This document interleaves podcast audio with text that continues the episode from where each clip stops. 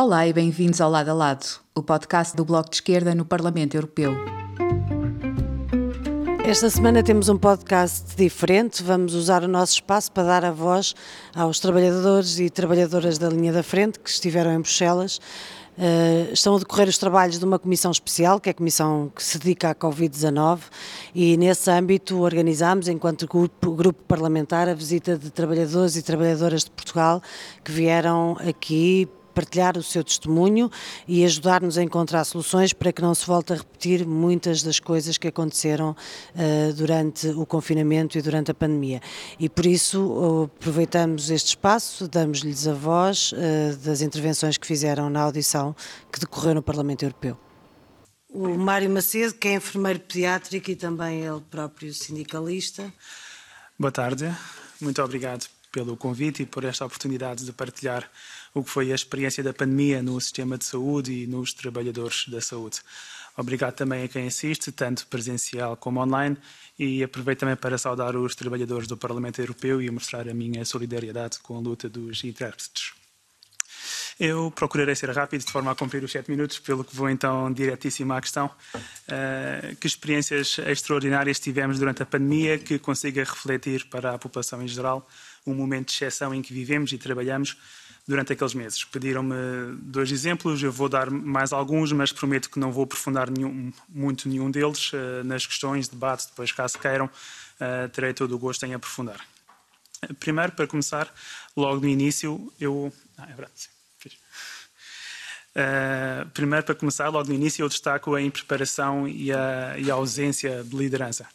É certo que uma nova pandemia é, por definição, inesperada, mas o, também é certo que não têm faltado avisos e alertas que algo deste género seria apenas uma questão de quando e não se uh, a pressão humana sobre os habitats animais, o pouco investimento em saúde animal e a forma como o ambiente não é tratado condignamente iriam produzir certamente uma situação deste género. Como, aliás, até já produziram, só nos últimos 10 anos podemos realçar a gripe A provocada pelo H1N1 ou a epidemia de ébola na África Ocidental. Era impossível saber qual o agente, mas era possível estar mais bem preparado para este cenário. Em segundo lugar, como todas as pandemias, a Covid não é um acontecimento acidental ou aleatório.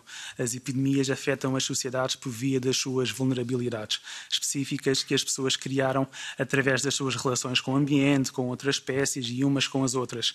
Perceber como, como atuam estas vulnerabilidades é perceber como a sociedade está organizada e quais as suas prioridades políticas.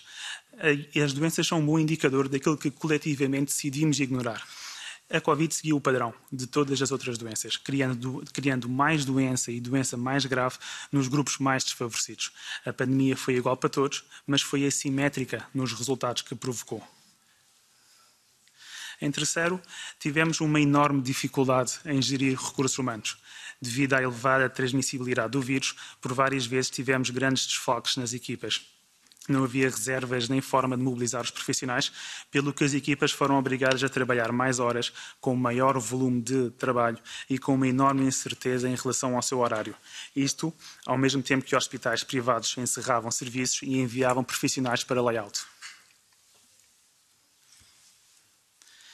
E por fim, uh, neste, neste primeiro capítulo, o, uma história um pouco mais pessoal que ilustra também, uh, que ilustra bem o impacto que tivemos a nível da produção hospitalar. Foi, que foi de tal maneira que nós na pediatria tivemos episódios totalmente inéditos, desde enfermeiros da urgência pediátrica a serem mobilizados para ajudar na urgência geral, uh, médicos pediatras mobilizados para ajudar nas áreas de adultos, ou a, a nossa unidade de cuidados intensivos pediátricas que teve de receber jovens adultos de forma a aliviar as unidades de cuidados intensivos do, dos adultos.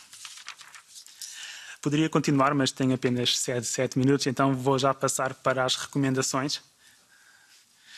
A primeira recomendação que eu, que eu deixaria seria aumentar o financiamento para o, para o e melhorar a articulação com, com as restantes agências nacionais e de, e de saúde pública, de forma a que sejam criados e atualizados planos de ação uh, contra ameaças de saúde pública. Como nós bem vimos agora com a, com a monkeypox, um surto, novamente, também mais do que previsível, uh, a descoordenação e a ausência de um plano foram gerais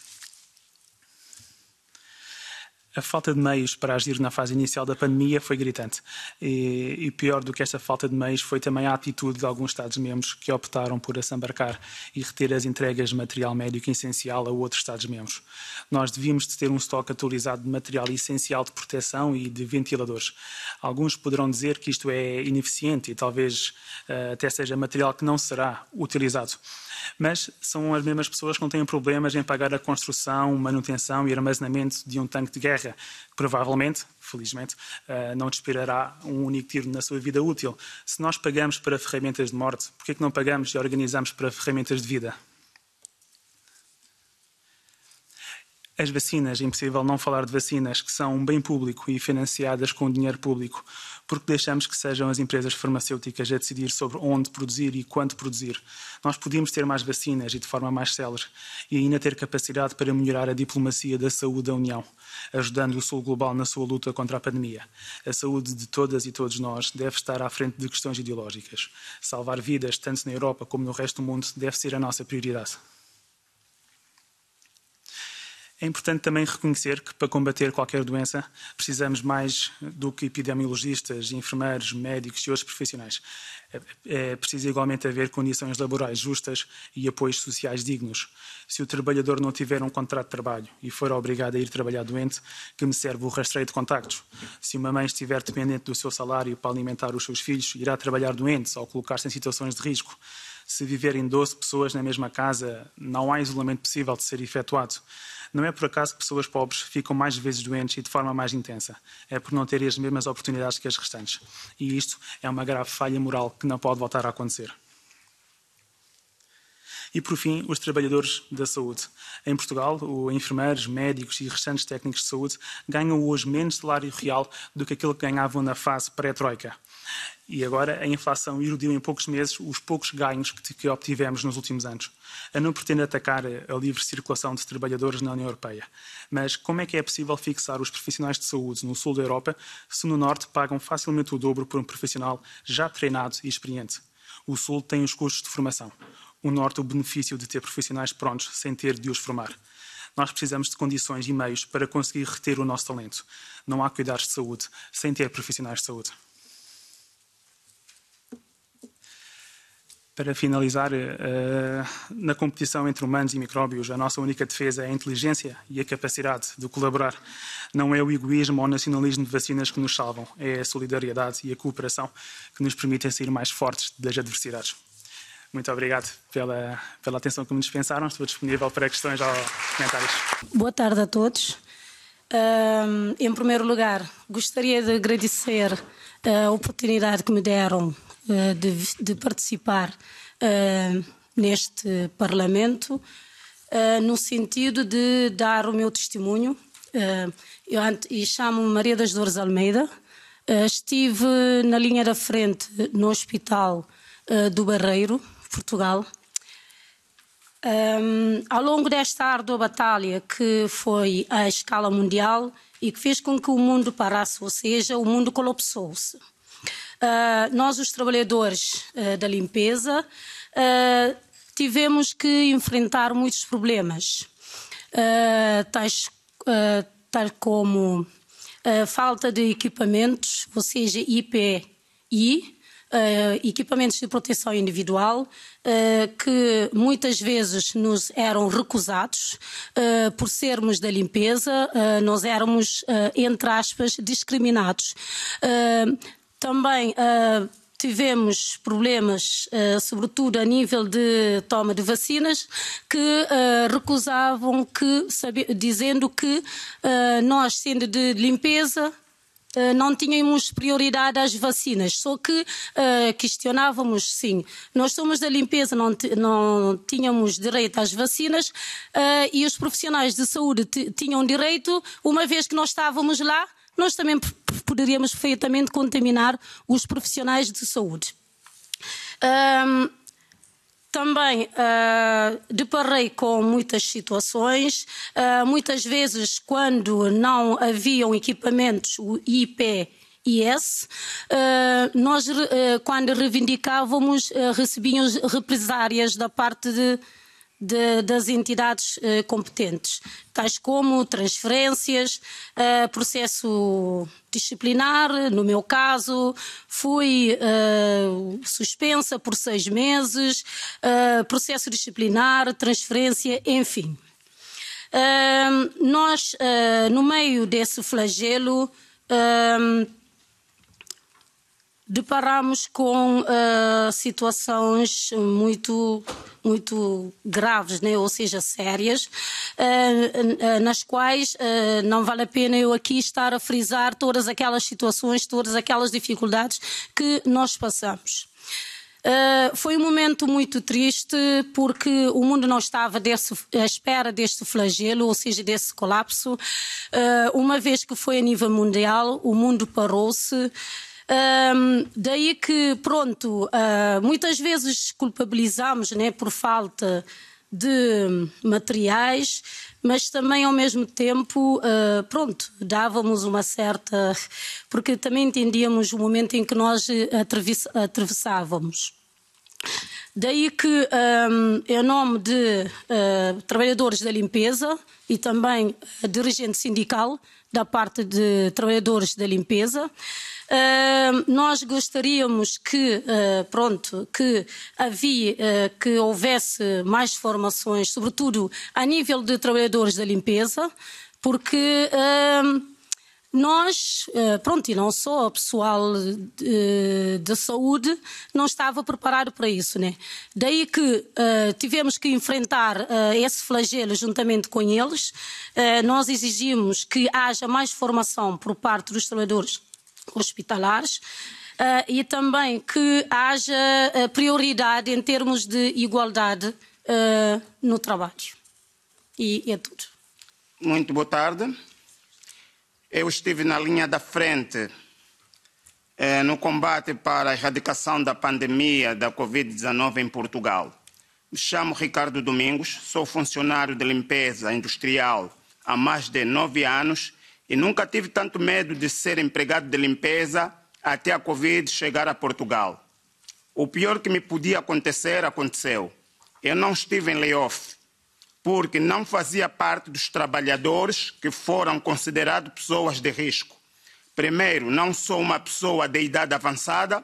Segundo, tenho um filho menor, mas não estou, eh, não está sob a minha tutela. Terceiro, não sou doente crônico e quarto e último, o último critério é que a nossa profissão não nos permite trabalhar a partir de casa, ou seja, em teletrabalho. Então, soube que quando a pandemia atacasse com força, não tinha como uh, escapar de trabalhar na linha da frente. Assim foi. A empresa, no pico da pandemia, teve que uh, adaptar a nova realidade de trabalhar, colocar em layoff quem tinha filhos menores, eh, as pessoas de idade avançada, eh, consideradas pessoas de risco, e aquelas que tinham um histórico de doenças crônicas e com pouca imunidade. Houve uma reunião com os trabalhadores e o gestor da nossa empresa anunciou os nomes das pessoas que tinham que ficar em layoff. Feliz ou infelizmente, eu fui escolhido para seguir a trabalhar. Trabalhar num aeroporto internacional com muitas pessoas a chegarem e muitas a partir e ter que falar com eles para dar informações ou carregar objetos e peças de vestuário de pessoas que acusavam positivo, era uma situação de alto risco. Os empregados de limpeza nunca estiveram tão visíveis e foram tão importantes aos olhos daqueles que até então achavam que só estávamos lá para os, eh, os importunar eh, com as nossas lides observei, observei que estávamos eh, a ver uma realidade completamente nova. Ter que aceitar as adaptações de usar máscara no rosto, andar a desinfetar constantemente as mãos, não poder abraçar, beijar um conhecido ou dar um simples aperto de mão, eh, manter o distanciamento social, foi como uma regressão ao modo de vida do ser humano. Foi tudo menos viver em sociedade.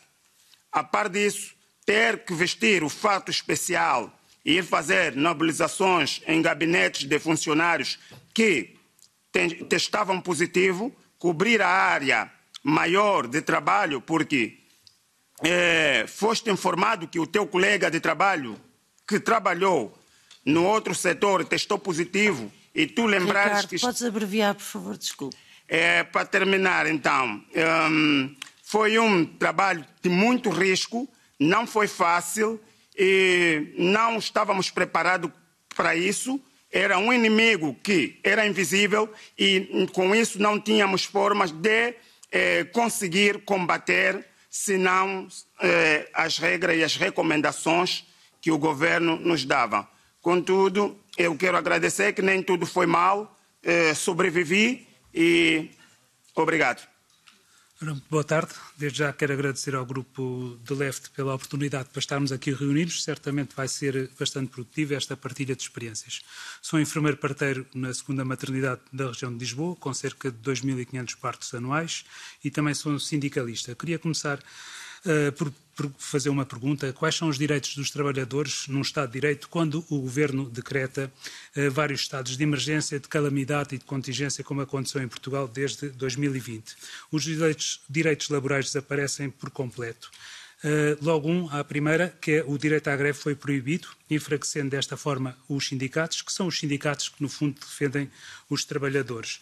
Uh, também fomos acometidos pela proibição do gozo de férias, quando nós precisávamos, se calhar, porque devido à carga horária, precisávamos de, de férias para poder uh, alcançar um equilíbrio de bem-estar mental e físico. Isso foi-nos proibido, o que levou também um aumento da taxa de absentismo de cerca de 20% em Portugal. Mais de 50% dos profissionais atingiram o burnout e que trouxeram e ainda trazem consequências hoje em dia.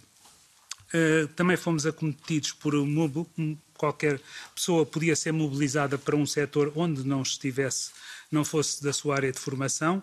Os horários que 35 horas facilmente passaram para 70 ou 60 horas semanais e essas horas nunca nos foram pagas como horas extraordinárias. Houve alterações dos horários de trabalho, que normalmente fazemos 8 horas diárias e passamos sem consulta e sem o consentimento prévio do trabalhador, passamos para 12 horas semanais. Uh, apareceram os contratos precários aos enfermeiros de 4 meses. Uh, que só funcionaram enquanto havia doentes com Covid. O enfermeiro, se no dia seguinte não tivesse doentes com Covid, por isso simplesmente era dispensado.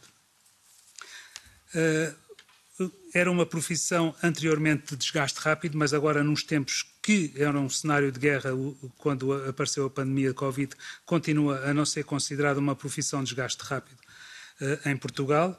Uh, o subsídio de risco também decretado pelo Governo foi apenas para alguns. No caso do Hospital da Amadora Sintra, inicialmente só foi atribuído aos enfermeiros que trabalhavam na urgência geral. Depois, através da, da nossa ação como sindicalista, uh, conseguimos, com algum custo, também introduzir o subsídio de risco para os enfermeiros da urgência pediátrica e da urgência obstétrica, porque eles de facto não queriam dar. Eh, só com bastante luta é que conseguimos alcançar esse efeito. Um, Vai abreviando, por favor. Pronto, vou já terminar. Pronto, queria também dar aqui um grito de alerta que os eurodeputados de, do Parlamento Europeu não se restringissem apenas aos relatórios enviados pelos governos, mas ouvissem uh, nós, ouvissem a nossa voz, porque nós também passamos a realidade de facto como ela é e não como vem nos relatórios às vezes floreados. Muito obrigado pela vossa atenção. Muito boa tarde. As estimadas deputadas, caros colegas, staff do Parlamento Europeu, Marisa Matias e todo o grupo de Left, sou-vos muito gratas por estar aqui hoje a partilhar estas experiências. Eh, chamo Gisela Almeida, tenho 38 anos de idade, sou enfermeira, trabalho há 15 anos no Instituto Português de Oncologia de Coimbra. Eh, também em Oncologia, os problemas que já existiam antes da pandemia Covid nos serviços foram ampliados eh, face à situação pandémica. Ehm, sendo que, apesar de, do aumento do número de médicos e enfermeiros e do financiamento dos serviços de saúde ehm, terem aumentado, eh, os relatórios constatam constantemente que a produtividade nos serviços diminuiu. Esta entropia gera realmente nas unidades de prestação de cuidados aos doentes oncológicos consequências diretas muito penosas na qualidade do diagnóstico, no tratamento médico e no seguimento do doente e da família. Em Portugal, no presente ano 2022, o Tribunal de Contas audita qual a resposta do Serviço Nacional de Saúde aos doentes oncológicos entre 2017 e 2020 e conclui que, apesar dos procedimentos instituídos para o acompanhamento do acesso a cuidados de saúde em oncologia no Serviço Nacional de Saúde, os mesmos apresentaram falhas no que se refere ao apuramento e monitorização dos tempos das listas de espera nas primeiras consultas de especialidade em oncologia e também no diagnóstico e no tratamento. Ou seja, estamos a aumentar os tempos de resposta um, e a ultrapassar as guidelines internacionais. Caros colegas, para mim, este é um grande retrocesso na nossa conquista democrática em prol da equidade e justiça no acesso a cuidados de saúde em oncologia também. As conclusões relativas ao primeiro ano da resposta do SNS à crise pandémica revelam que as falhas resultam particularmente da não adaptação célere, ágil e flexível dos serviços de informação de suporte aos serviços de saúde. Assim, não conseguimos extrair métricas um, para também conseguirmos ter indicadores de saúde e de qualidade. Nos cuidados paliativos, eh, conseguimos detectar que há um desinvestimento constante, quer na aposta e na formação de equipas diferenciadas em cuidados paliativos oncológicos, eh, quer também na formação e na dotação de mais pessoal nas equipas já existentes. Obrigada, sempre pela defesa dos direitos humanos em saúde, pelos profissionais de saúde, pelos doentes e pelas famílias. Obrigada. Boa tarde a todos.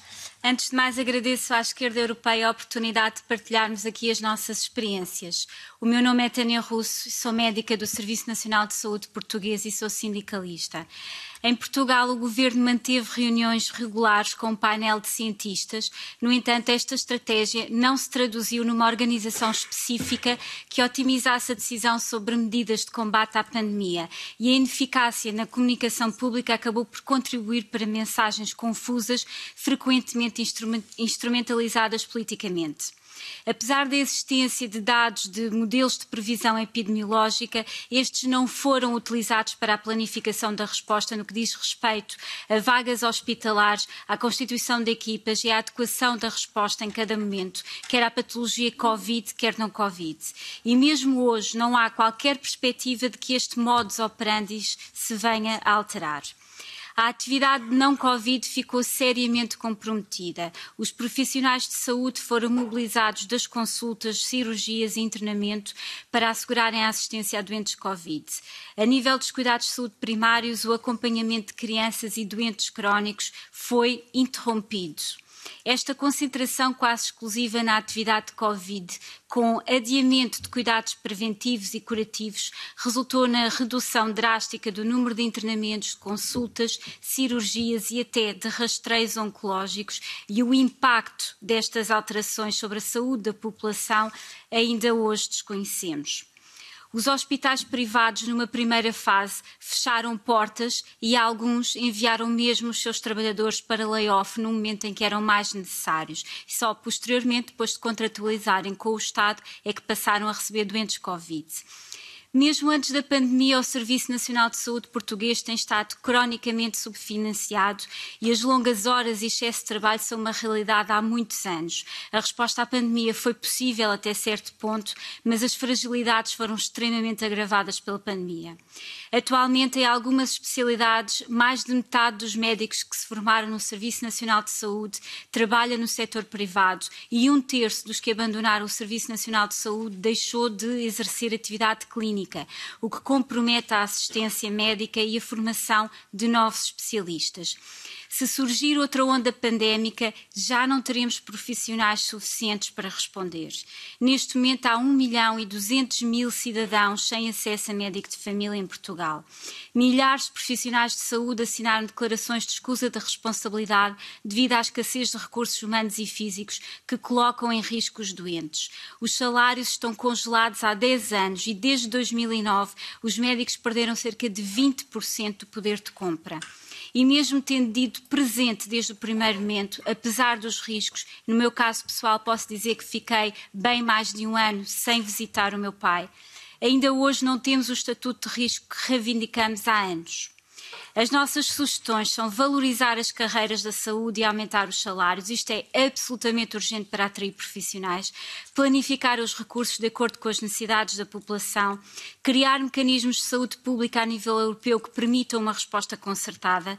E esta e outras possíveis futuras pandemias, a par da situação de emergência climática, mostram a importância de criar estruturas que abordem a saúde global e o conceito de One Health. Muito obrigada por nos ouvirem. Boa tarde a todos e a todas. Em Portugal, o Serviço Nacional de Saúde conta com uma classe profissional constituída por 18 profissões, que são os técnicos superiores da diagnóstica e terapêutica. De entre eles estão os técnicos de análises clínicas, de radiologia, de radioterapia, fisioterapeutas, terapeutas da fala, entre outros.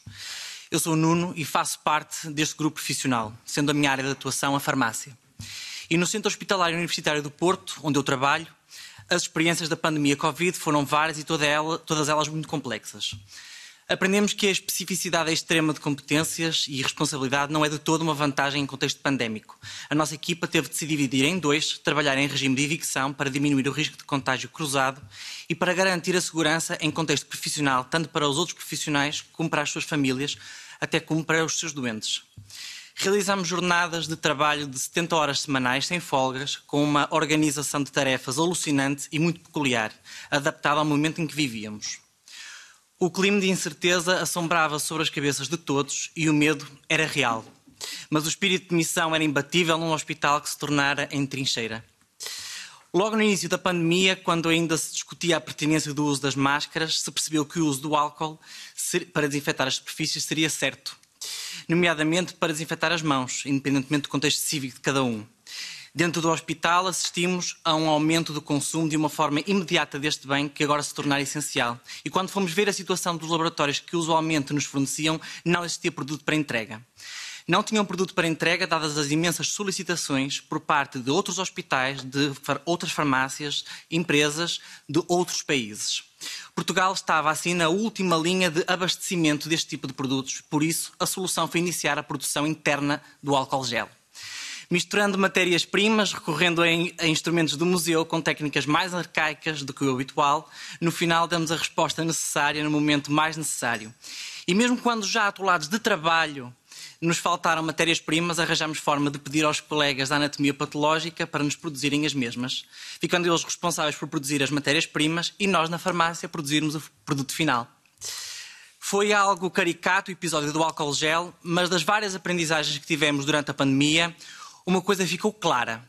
Em contexto de crise, não podemos contar com as farmacêuticas. E não, eu não estou a falar de vacinas, estou a falar de tudo aquilo que faltou.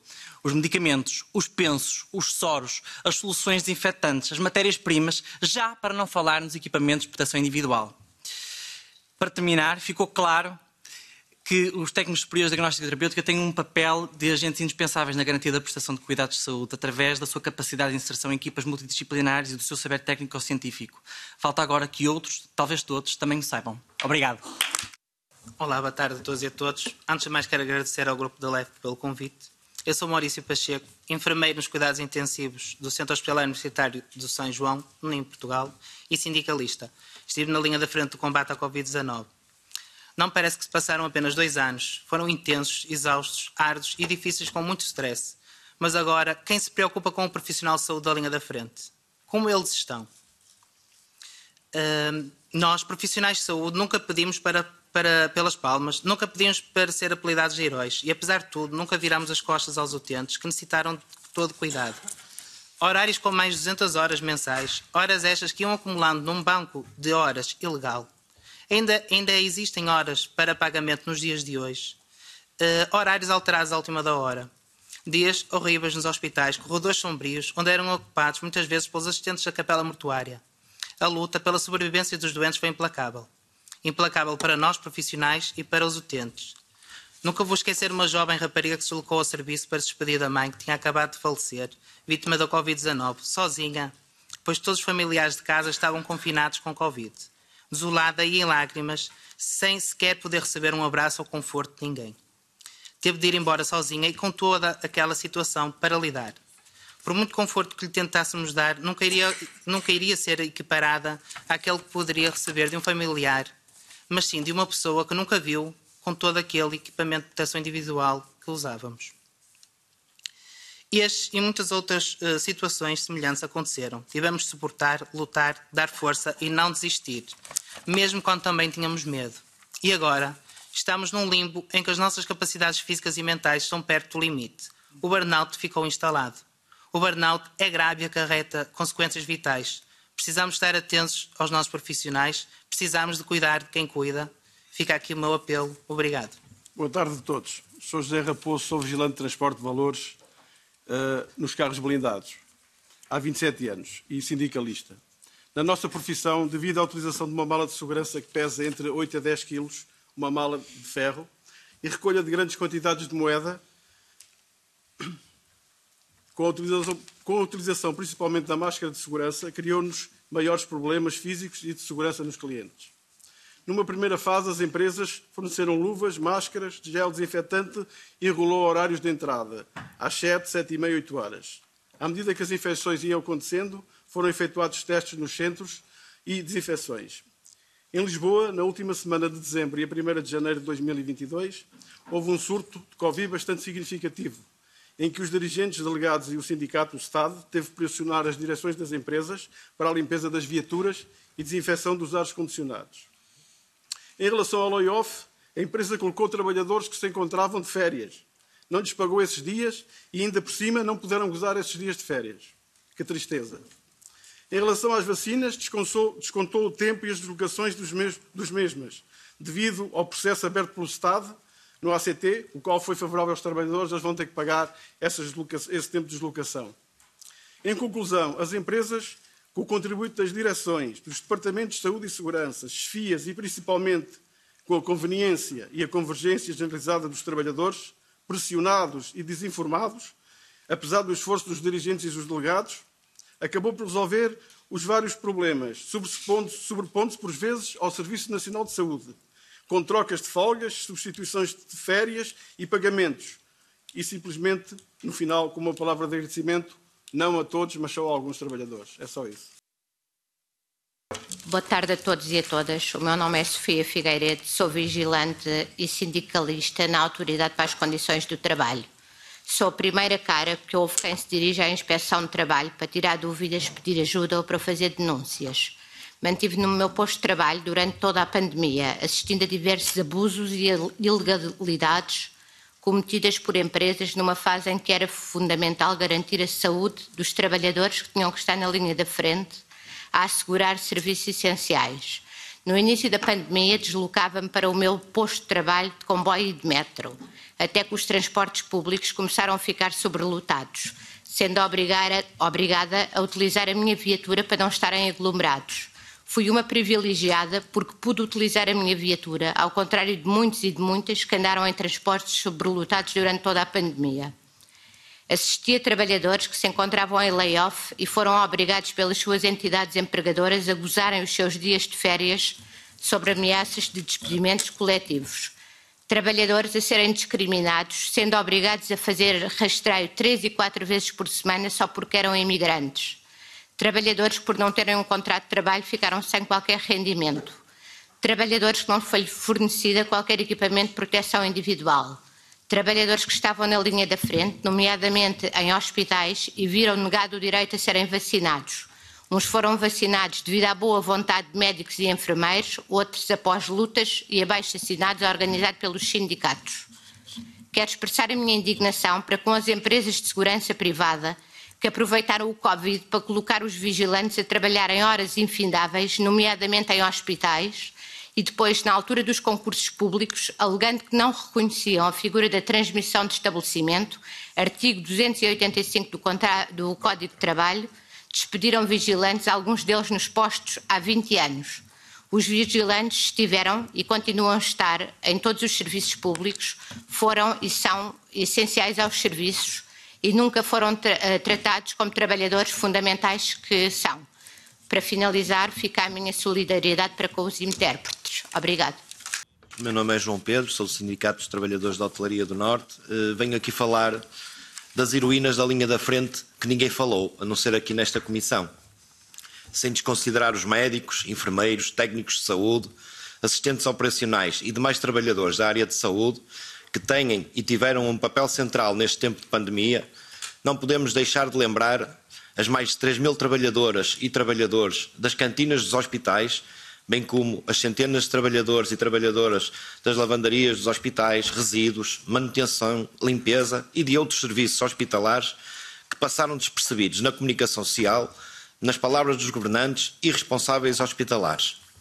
Contudo, esses trabalhadores que alimentam médicos, enfermeiros, demais funcionários hospitalares e doentes, incluindo as vítimas da Covid, bem como os das lavandarias, manutenção, resíduos hospitalares, limpeza e outros, são trabalhadores que correm riscos semelhantes aos demais. Estão emocionalmente e fisicamente debilitados, exaustos, sendo que muitos deles trabalham 12 horas diárias, com ritmos intensos de trabalho, que pôs em causa de forma grave a sua segurança e saúde. Estes trabalhadores não tiveram a mesma proteção individual, são vítimas da Covid como os demais. Houve cantinas até com mais de uma dezena de trabalhadores infectados e os testes de despistagem que insistentemente reclamavam apenas chegavam a alguns. E esta situação de desproteção individual e coletiva foi denunciada publicamente pelos sindicatos, mas não mereceu a melhor atenção de todas as empresas concessionárias, do serviço de refeições, lavandaria, resíduos, limpeza e outros, mas também das entidades de saúde e comunicação social. Foram apresentadas propostas para que os trabalhadores em geral destes serviços concessionados não entrassem nas enfermarias e para que se fossem designados trabalhadores exclusivamente para este serviço e tivessem proteção igual aos médicos e enfermeiros. Por este motivo, o que eu proponho aqui é que se faça um reconhecimento público com uma saudação a todos os trabalhadores de serviços hospitalares concessionados pelos diversos hospitais em Portugal e na Europa. Boa tarde. Eu sou a Andrea Silva, sou ajudante de ação direta há 24 anos numa instituição de solidariedade social onde residem jovens portadores de deficiência. Em março de 2020 deparámos com a pandemia Covid-19. Pouco se sabia sobre esta pandemia, o país parou, fecharam escolas, comércio e até existiu o teletrabalho. Mas algumas estruturas não poderiam fechar. Então lá fomos nós para uma guerra, com, com grande humanismo, dedicação, solidariedade, responsabilidade e também com muito medo. Abandonámos as nossas famílias por prolongados períodos de tempo, impondo, e pondo em risco as nossas próprias vidas. A primeira dificuldade foi logo as deficientes condições de trabalho a nível de proteção individual, higiene e segurança. A segunda foi ver que não havia trabalhadores suficientes para assegurar horários normais. Então a solução foi, que nos foi dada foi trabalhar 24 horas durante sete dias, sem folgas, sem descanso, sem ir a casa, sem ver a família, sem sair das instalações. Isto mostra que os rácios não são suficientes para os trabalhadores e que os trabalhadores não chegam. Foram meses e meses a trabalhar assim, pois os utentes não poderiam ficar sem os devidos cuidados. Depois passámos de 24 horas para 12, havendo também trabalhadoras em isolamento. E lá íamos fazer a substituição dessas trabalhadoras. Foi muito complicado, ter os utentes sem sair do lar, muita agitação, muito stress que eles viviam, sem visitas, sem idas a casa, muitos sem entender o que se passava, porque usávamos máscara, luvas e fatos, porque não nos podíamos abraçar.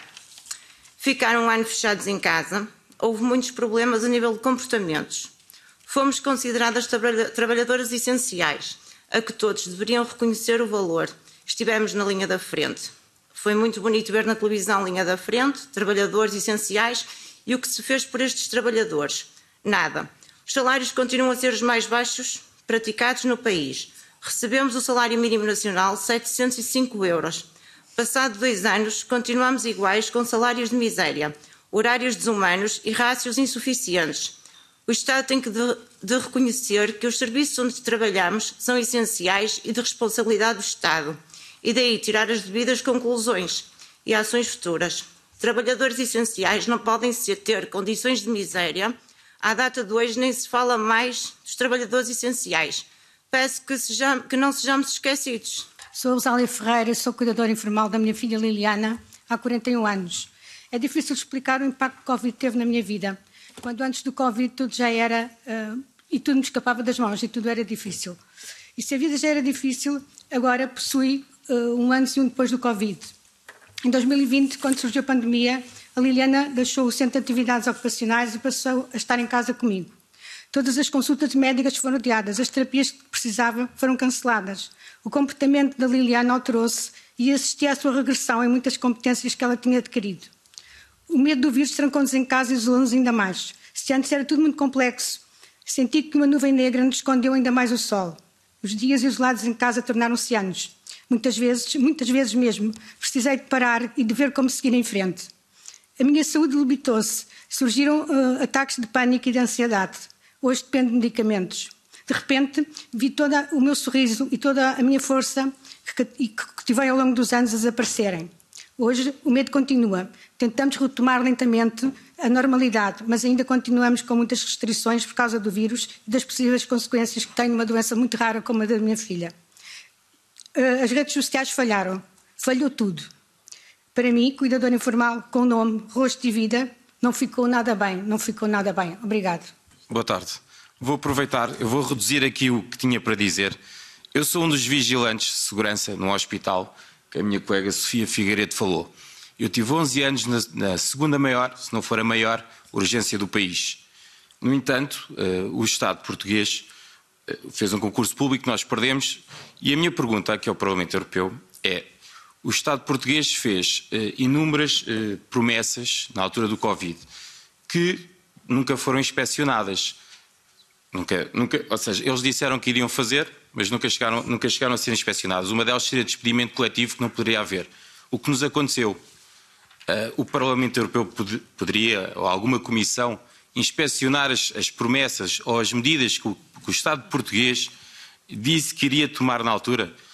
Para além disso, também, fui, também pedimos uh, ajuda à Segurança Social Portuguesa no subsídio de desemprego e foi-nos negado e continuo com um processo em tribunal, eu e mais 45 funcionários de 11 anos, 20 anos, umas urgências, à espera de ser resolvido. E o Estado português nada faz. Só isso. Obrigado. Antes de mais, é mesmo só mesmo um minutinho que eu vou roubar aqui ao Parlamento. Antes de mais, agradecer a oportunidade que dão estes trabalhadores de estarmos aqui. Agradecer também, porque parece que ninguém se lembrou, mas agradecer eh, por os médicos, os enfermeiros e o pessoal da ação médica. Não gosta que a gente diga que são uns heróis, mas vocês, ser as enfermeiras, os senhores doutores, os médicos, todos vocês foram uns heróis e nós também fomos. Eu faço, eu, eu chamo Paulo Guimarães, sou supervisor eh, de uma empresa de segurança privada. Não se esqueçam que nós, para estarmos aqui dentro, está alguém à porta, ok? A defender quem está aqui dentro. Se nós estamos bem aqui dentro, está alguém à porta para vos defender a vocês e a nós. Não se esqueçam desses, porque o nosso Estado em Portugal esquece de nós há muitos anos. A vigilância em Portugal ganha 730 euros, trabalha por turnos. De noite, de manhã, de tarde, Natal, passagem de ano, etc esteve na linha da frente, tivemos nos hospitais, aquele senhor está ali, foram despedidos em plena pandemia. E eu liderava 350 homens, desculpem eu estar a emocionar-me um bocadinho, mas eu liderava 350 homens, 50 dos quais trabalhavam em centros de saúde. Acompanhámos a vacinação. Sabem o que é que lhes aconteceu? Foram para o olho da rua. Porque perdemos o concurso e aparece outra empresa que nós em Portugal, desculpem a expressão, chamamos vão de escada. Eles sabem quem são. E, uh, e, uh, e uh, ganharam o concurso e, e obrigaram os trabalhadores a assinar um contrato com 13 folhas e com cláusulas que diziam, estão lá escritas, eh, que podiam eh, ser deslocados a 300 km de casa. Obrigado e desculpem. Agradecer a oportunidade de estar aqui convosco. Venho representar a Associação Nacional de Cuidadores Informais em Portugal.